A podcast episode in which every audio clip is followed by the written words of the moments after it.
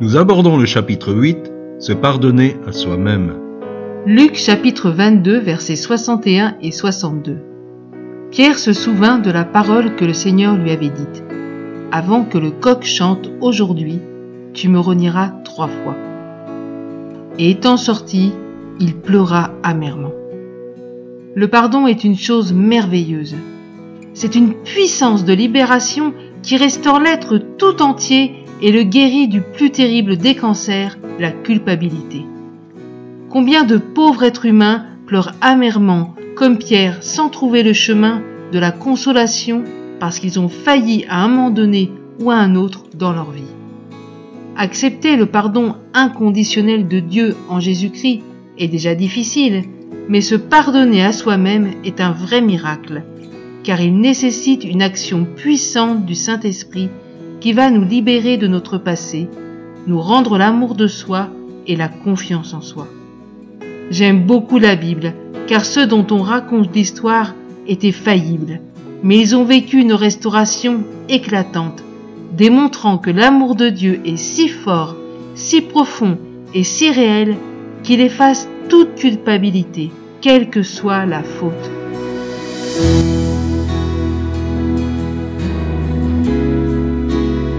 1 Jean chapitre 3 verset 21. Et si, mes chers amis, notre cœur ne nous condamne pas, nous pouvons regarder à Dieu avec assurance. La culpabilité est un fléau destructeur qui atteint l'humanité entière, croyants y compris.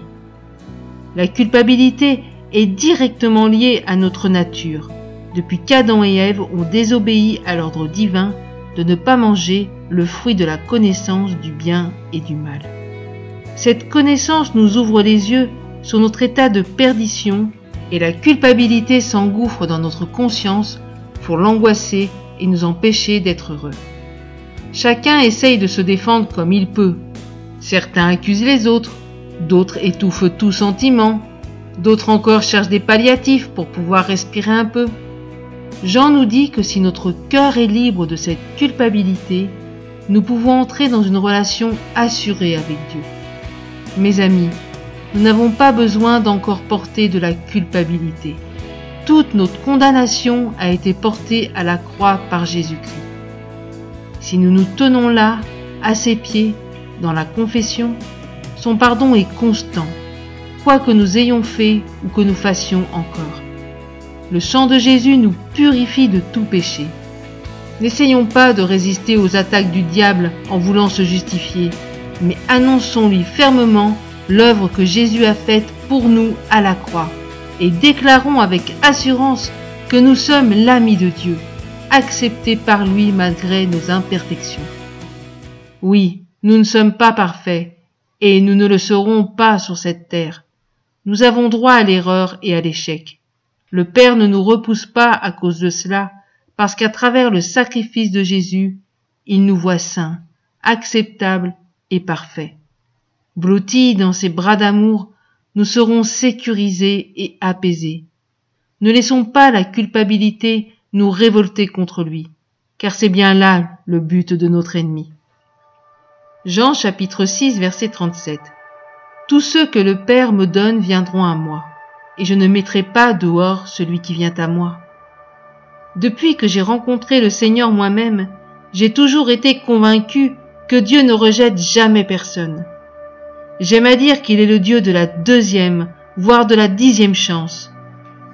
Parfois, à cause de nos faiblesses, nous croyons que l'accès auprès de Dieu est fermé et qu'il nous a abandonnés. Rien n'est plus faux, et le diable se sert allègrement de la culpabilité pour nous faire croire que tout est fini et que le Seigneur nous a définitivement rayés de son livre. Je ne sais pas ta situation, ni comment tu te sens, mais je veux réaffirmer avec ce verset que Jésus ne te mettra pas dehors si tu viens à lui ou si tu retournes à lui. À vrai dire, il n'attend que cela. Bien sûr, il attend ta confession, pas dans un remords morbide que provoque la culpabilité, mais dans une reconnaissance sincère des actes ou des paroles qui t'ont fait chuter, avec une pleine conviction qu'il a déjà porté ta faute. Le châtiment que méritent nos fautes est tombé sur lui. Dieu n'a plus besoin de nous punir pour le péché. C'est déjà fait. Il nous attend les bras ouverts, comme pour le Fils prodigue, afin de nous accorder son pardon et les bienfaits de son pardon, la paix et la joie de la communion retrouvée. Si cette démarche de revenir vers lui te semble trop difficile, fais appel à un ami sûr, et pourquoi pas à celui ou à celle qui t'a fait découvrir ce livre. Quelqu'un qui pourra t'écouter vraiment et prendre le temps de prier avec toi. C'est aussi ça l'Église. Savoir accueillir celui ou celle qui est faible et chancelant, sans jugement ni critique, mais dans un amour compatissant pour l'âme qui souffre. La force du mal, ce sont les ténèbres. Quand le péché est amené à la lumière, il perd sa force d'oppression et de lien. Une voix va te murmurer, ne dis pas cela. N'écoute pas le diable et les démons qui tremblent devant la lumière de Dieu.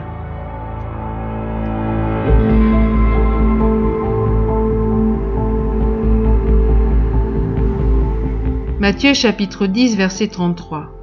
Mais si quelqu'un affirme publiquement ne pas me connaître, j'affirmerai moi aussi devant mon Père qui est dans les cieux que je ne le connais pas. Revenons maintenant à ce que Pierre a vécu.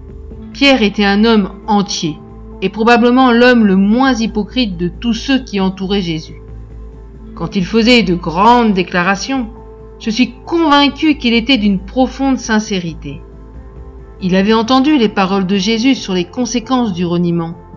Il avait failli lamentablement, et le diable devait marteler sa pensée avec quelque chose du genre Ton Seigneur a dit, j'affirmerai ne pas te connaître devant mon Père. Vous comprenez mieux son tourment. Cela voulait dire Tu es perdu pour l'éternité. Dieu ne voudra jamais plus de toi. Le diable a peut-être même essayé de le pousser à se suicider, comme il l'a fait avec Judas le disciple qui a vendu Jésus pour trente pièces d'argent. C'est comme si je l'entendais susurrer Ta vie ne vaut plus rien, autant en finir. Qu'est-ce que les gens vont penser de toi Ah, le beau discoureur? Tu as commis un péché impardonnable. Tu n'es qu'un lâche, un menteur, une loque.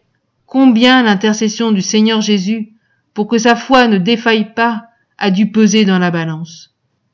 Toi qui nous écoutes, tu vis peut-être ces moments terribles, ce couloir de la mort dans ton âme, et tout espoir a disparu. Même la parole de Dieu vient te harceler. Ce n'est pas la voix du Saint-Esprit. Au travers de la restauration de Pierre, j'aimerais tant que nous voyions le cœur de Dieu pour ceux qui ont chuté.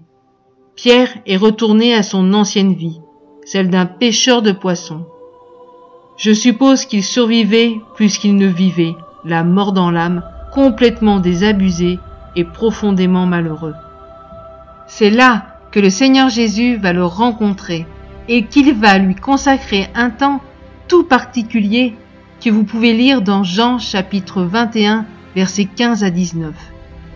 Jésus ne va lui adresser aucun reproche.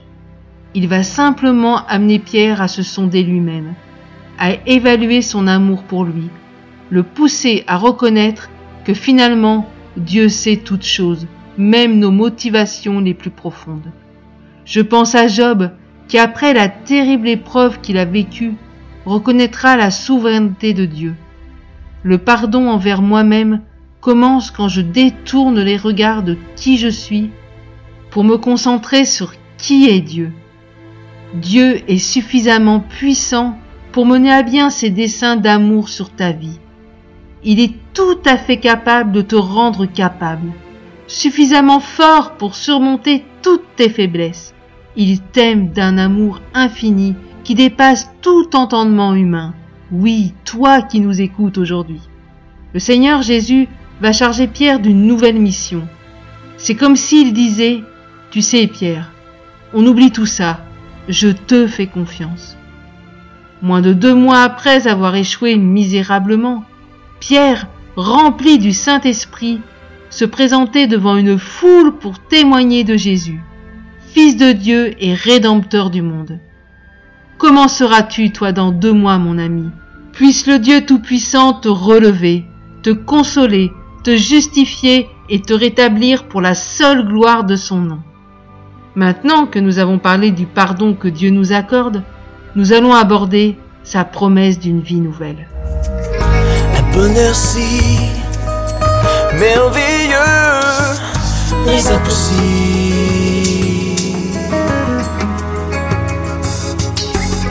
Tant de moments si sombres et si bénis Me posant toujours cette question essentielle Y a-t-il un sens à ma vie?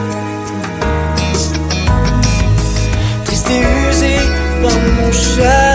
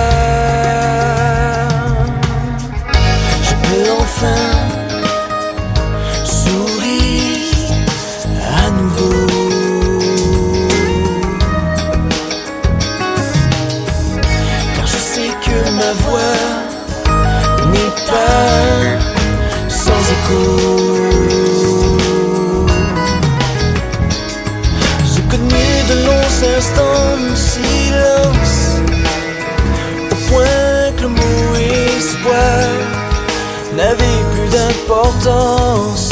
mais Grâce à toi,